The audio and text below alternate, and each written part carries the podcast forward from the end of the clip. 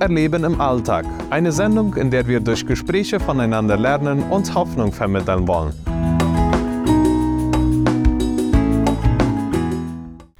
Hallo liebe Zuhörer und herzlich willkommen zu einer weiteren Ausgabe Gott erleben im Alltag. Heute wollen wir uns Gedanken machen über das Thema die Macht des Satans. Und ich habe hier dazu Alvi Neufeld eingeladen, um uns über dieses Thema aufzuklären.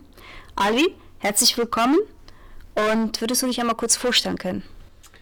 Ja, sehr gerne. Danke, Manuela, fürs Einladen. Und äh, naja, viele kennen mich schon von äh, Oase für die Seele oder auch andere Programme, im Radio oder im, im Tele. Ähm, ich bin verheiratet, habe drei Kinder. Der älteste Sohn ist 25 und der, dann ein Mädchen und dann der, einer 19, der jüngste. Und wir wohnen in Asunción schon in den letzten 16 Jahren, haben 10 Jahre in Meccaminaceval gewohnt. Ich komme aus Kolonie Männer ursprünglich und eine lange Zeit auf Kilometer 81 gewesen. So und jetzt in Asunción und sind Gemeindeleiter in der Emanuel-Gemeinde Asunción, was viele kennen von der äh, Kindertagesstätte oder Herberge her. So, äh, das ist ein bisschen, äh, was wir jetzt machen. Ja, dieses Thema, die Macht des Satans, ist ein Thema, worüber wir nicht gerne sprechen weil es so viele Stellen gibt, wo wir keine richtigen Informationen von der Bibel oder Informationen, die fehlen, Lücken sind und weil wir uns auch sehr unsicher mit diesem Thema fühlen. Laut dem Autor Neil Anderson gibt es in diesem Thema zwei große Gefahren. Das erste, dass wir behaupten, dass die Welt der Finsternis gar nicht existiert. Und das zweite ist, dass man hinter jeder Ecke den Einfluss Satans sieht. Paulus schreibt in Epheser 6, Vers 12, denn wir kämpfen nicht gegen Fleisch und Blut, sondern gegen die Fürsten und Gewalten. Wenn Paulus dies jetzt schreibt, dass wir nicht gegen Fleisch und Blut kämpfen, wo greift der Satan an? Was will er erreichen? Was für Müttern gebraucht er?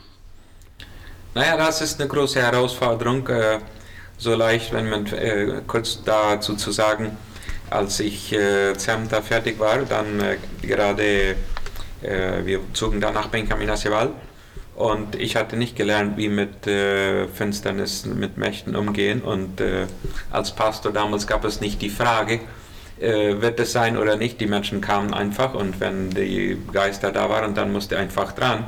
So Neil Anderson war für mich eine gute Richtung, äh, gerade wie ich damit umgehen könnte. Eines der großen Probleme Satans ist, etwas zu glauben, was nicht die Wahrheit ist. Also irgendein Lügen glauben.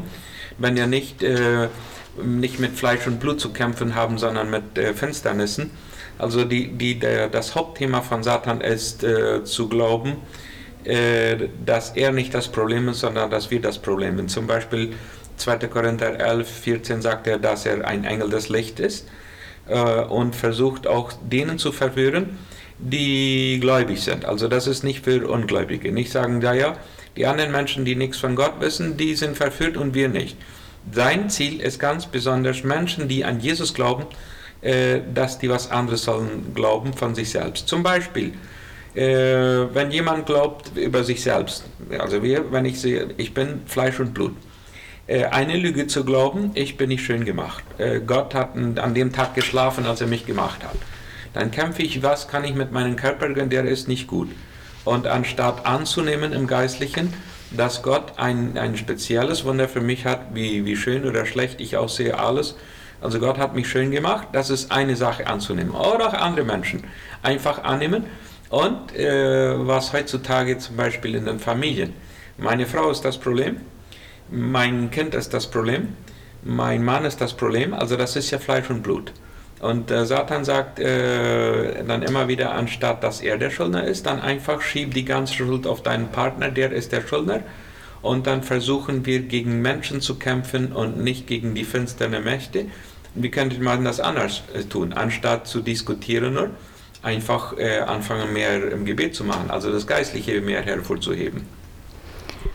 Ja, und wenn wir jetzt als Gläubige diese Lügen Satans glauben, was geschieht dann mit uns? Eine, äh, das ganze Leben mit Christus und das geistliche Leben hat mit Glauben zu tun. Also wenn wir anfangen, eine Lüge zu glauben, äh, dann gibt es da eine Bremse in unserem Leben.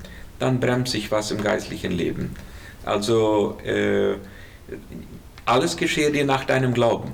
Und wenn wir eine Sache glauben, äh, danach wird die passieren.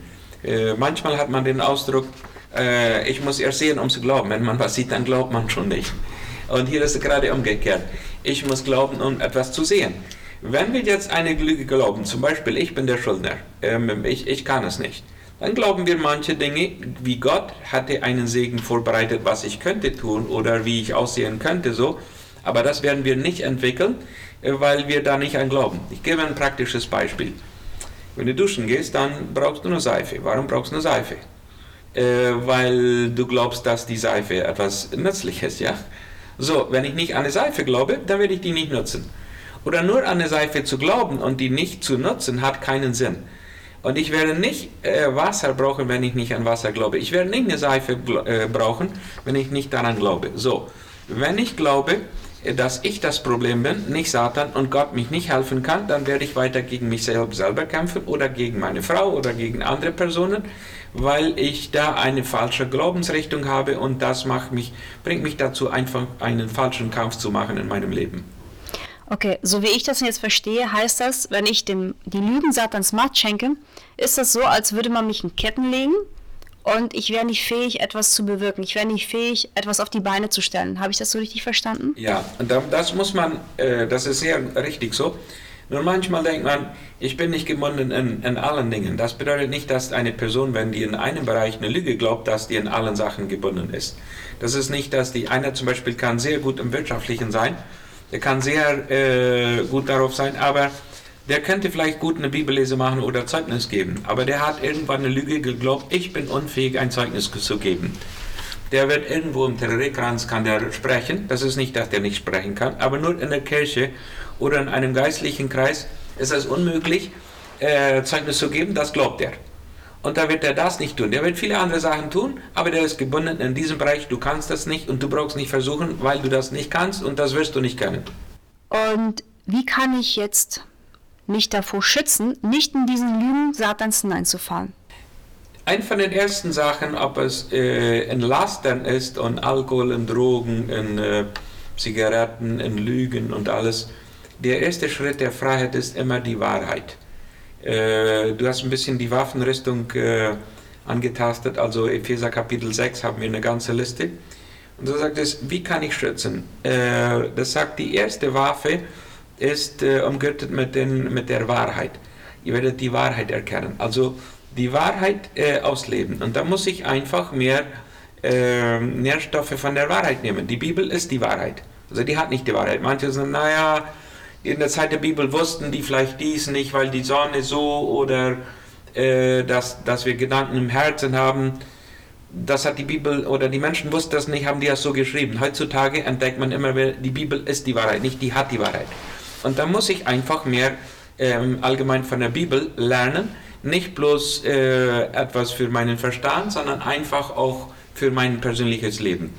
Dann ist es wichtig, dass ich die Wahrheit, zum Beispiel, ich habe den Körper erwähnt, äh, ich bin nicht schön oder kann ich dies und das. Was ist die Wahrheit? Gott hat alles schön gemacht. Äh, nehme ich diese Wahrheit an? Naja, man sagt dann, äh, ah, okay, das stimmt, Gott hat alles schön gemacht, nur meine Nase nicht oder meine Ohren nicht. Und dann gibt es einen Kampf und ich werde, ich muss mit der Wahrheit konfrontiert werden. Glaube ich das, was die Bibel sagt oder glaube ich meine Gefühle? Und da gibt es einen großen Kampf. Was ist die Wahrheit? Sind meine Gefühle die Wahrheit oder ist das, was die Bibel sagt, die Wahrheit? Und das ist die große Herausforderung. Und viele Menschen haben sich immer wieder entschieden, ich glaube mehr meinen Gefühlen als, äh, als der Bibel. Äh, vielleicht sagen gleich, na, als Mennoniten sind wir nicht so gefühlsvoll. Stimmt aber nicht. Wenn meine Gefühle sagen, ich kann nicht lesen, dann kann ich das nicht. Ich kann nicht Satan besiegen, dann kann ich das nicht. Ich bin ich sehe nicht gut aus, dann sehe ich nicht gut aus. Was die Bibel dazu sagt, ist mir ganz egal, weil meine Gefühle darüber sind auch viel wichtiger als, die, äh, als was die Bibel sagt. Und das ist der Kampf, dass ich dann die Entscheidung treffe. Glaube ich wirklich, dass die Bibel wichtiger ist als das, was ich fühle?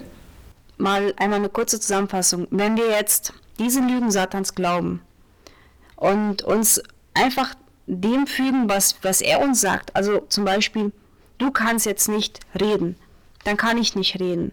Und es ist wichtig, einfach auch dieses, diese Gedanken, unsere Gedanken unter Gottes Macht zu stellen, damit er uns schützt, damit diese Lügen nicht Auswirkungen auf unser Leben haben, so wie ich das verstanden habe, ja? Ja. Die Bibel sagt uns, dass er, ähm, naja, mir fällt das deutsche Wort, dass er llevar cautivo, also dass er, dass er alle Gedanken gefangen nehmen will, dass wir unsere Gedanken auch unter ihm stellen und immer wieder, was denke ich? Äh, denken hat mit Danken zu tun. Kann ich Gott danken äh, für das, was ich habe? Äh, dass ich meine Gedanken unter ihm stelle und nicht einfach nur das denke, was ich will. Also alles, was wir tun, mit Worten oder mit Werken, alles sollen wir zur Ehre Gottes tun. Und das hat auch mit meinen Gedanken zu tun und damit kann ich frei werden. Man kann viele da, äh, Sachen äh, falsch denken und irgendwann merken, na, das ist aber eine Lüge. Ich habe, äh, wir haben viele Lügen geglaubt äh, über uns selbst, über andere Menschen und äh, irgendwann merkt man, ah, das ist aber nicht die Wahrheit. Wir sind so, so leicht, dass wir aufgeben. Ich habe es probiert ich habe eine Sache zweimal probiert, dreimal probiert und dann kann ich nicht gehen. Und, und wenn wir das sagen, wie, wie kann ich dann frei? Wenn jemand sagt, naja, das, das, ist, das hat schon Sinn, aber ich bin gebunden an einem Gedanken. Ein kleines Kind, äh, wenn es dreimal am Tag fällt, was wird eine Mutter sagen? Wird nicht gehen lernen? Das wird gehen lernen, ja? Auch wenn es 20 Mal fällt, das wird gehen lernen, weil das muss gehen lernen, ja? Wir haben so leicht einen Anwalt. Ich habe schon dreimal versucht zu beten, Gott hat mir nicht erhöht. Das funktioniert nicht, das hat ja keinen Sinn zu beten. Einfach weiter beten, einfach weiter kämpfen, gehen lernen, im Geistlichen auch. Ähm, jetzt kommt mir so eine Frage. Oft verleiht uns der Satan, eine Sünde zu machen und wir machen die. Wollen wir von Pornografie reden? Zum Beispiel, jemand guckt Pornografie und der Satan sagt dir, das wird keiner sehen. Das sieht sowieso keiner. Du bist hier allein in deinem Zimmer und man schaut sich diesen Film an. Und danach bekommt man so ein schlechtes Gewissen. Wer ist das? Ist das jetzt die Stimme Gottes, die uns da wieder ermahnt, was du gemacht hast, oder ist es der Satan? Ja, das ist eine, eine gute Frage. Also, das wird schon keiner sehen, wird ja auch nicht so schlimm sein, ist ja sowieso nur einmal. Äh, so ist einmal. Also, äh, wir müssen das, das gibt da die Gottesmacht, es gibt die, die Macht der Finsternis und dann gibt es unsere Gedanken. Und äh, beide wollen beeinflussen, je nachdem, äh, wem wir mehr Raum geben. Äh, ein, ein Teil ist, äh, die Bibel sagt, wenn ihr versucht werdet, sagt nicht, dass ihr von Gott versucht werdet, sondern dass ihr äh, von eurem eigenen Fleischeslust äh, getrieben, was Satan macht in eurem, in eurem Leben. Aber das ist von eurem Fleischeslust. Wenn wir das jetzt machen, zuerst treibt dann Satan, es ist ja nicht so schlimm mit der Pornografie, das, das ist nicht so schlimm. Wenn wir das gemacht haben, dann ist nachher das Gewissen. Also das Gewissen kann gut oder falsch geprägt sein. Äh, Jesus Christus will nicht, dass du äh, schlechte, dass du ein schlechtes Gewissen hast. Also das schlechtes Gewissen regelt ja nicht. Der Heilige Geist kann ermahnen in deinem Gewissen aber er will dir gleich Vergebung geben, der Reich. Das schlechte Gewissen ist von unserem, äh, Satan will immer Beschuldigung. Also wenn das Gewissen beschuldigt nur, das ist Satan, der das versucht. Also das ist nicht, dass der Mensch gleich besessen ist deshalb. Das ist nicht eine Besessenheit, das ist eine Bedrückung. Du bist schuldig, du hast es einmal falsch getan und du musst weiter dich schuldig fühlen. Du kannst nicht frei werden, du wirst das nicht kennen und du kannst das nicht aufführen, du musst schuldig fühlen. Also erst, wenn du es nicht tust, dann hast du was verpasst. Wenn du es getan hast, dann bist du schuldig. Also äh, auf beiden Seiten immer ein schlechtes Gefühl. Und die schlechten Gefühle kommen nicht, dass Gott diese eingegibt. Die kommen von unserem Fleisch und damit machen wir eine offene Tür. Wenn wir unser äh, Fleisch schließen und den Geist Raum geben, also Jesus Raum geben, oder durch den Fleisch einfach den Satan Raum geben. Okay. Weil ich, ich weiß, das ist da nicht ganz so, kann man sagen, also jetzt ist er der Satan, jetzt ist es unser Fleisch, aber das Fleisch öffnet die Türen, dass Satan weiter wirken kann. Ja, da merken wir, wie wichtig das ist, dass wir unsere Gedanken unter Gottes Schutz stellen und auch diesen Lügen Satans eine, die Tür zu schließen und sie nicht Freiraum geben, in uns zu wirken. Und wir stehen damit ja nicht alleine. Gott ist da, Jesus ist da, er bietet uns seine Hilfe an. Wir haben den Heiligen Geist, der immer wieder da ist und uns leitet und uns ins Licht führen will. Und es ist auch wichtig, dass wir die Bibel lesen, das Wort Gottes studieren und auch keine Angst haben. Und einfach halt auch daran denken, ja, dass Satan nicht, Satan hat den Kampf verloren, Jesus hat ihn gewonnen. Und einfach mit dieser Hoffnung einfach in den Tag gehen und jedes Mal, wenn uns wieder etwas, eine Sünde begegnet und nicht einfach gleich den Kopf hängen lassen, sondern die Tür schließen und sagen, Gott um Vergebung bitten und sagen, hier bin ich, habe du die Macht über meine Gedanken. Wir sind jetzt leider am Schluss angekommen dieser, dieses ersten Teils, aber ich lade euch ein, beim nächsten Teil auch dabei zu sein und hören, wie es weitergeht. Auf Wiederhören. Sie hörten Gott erleben im Alltag mit Manuela Ketler.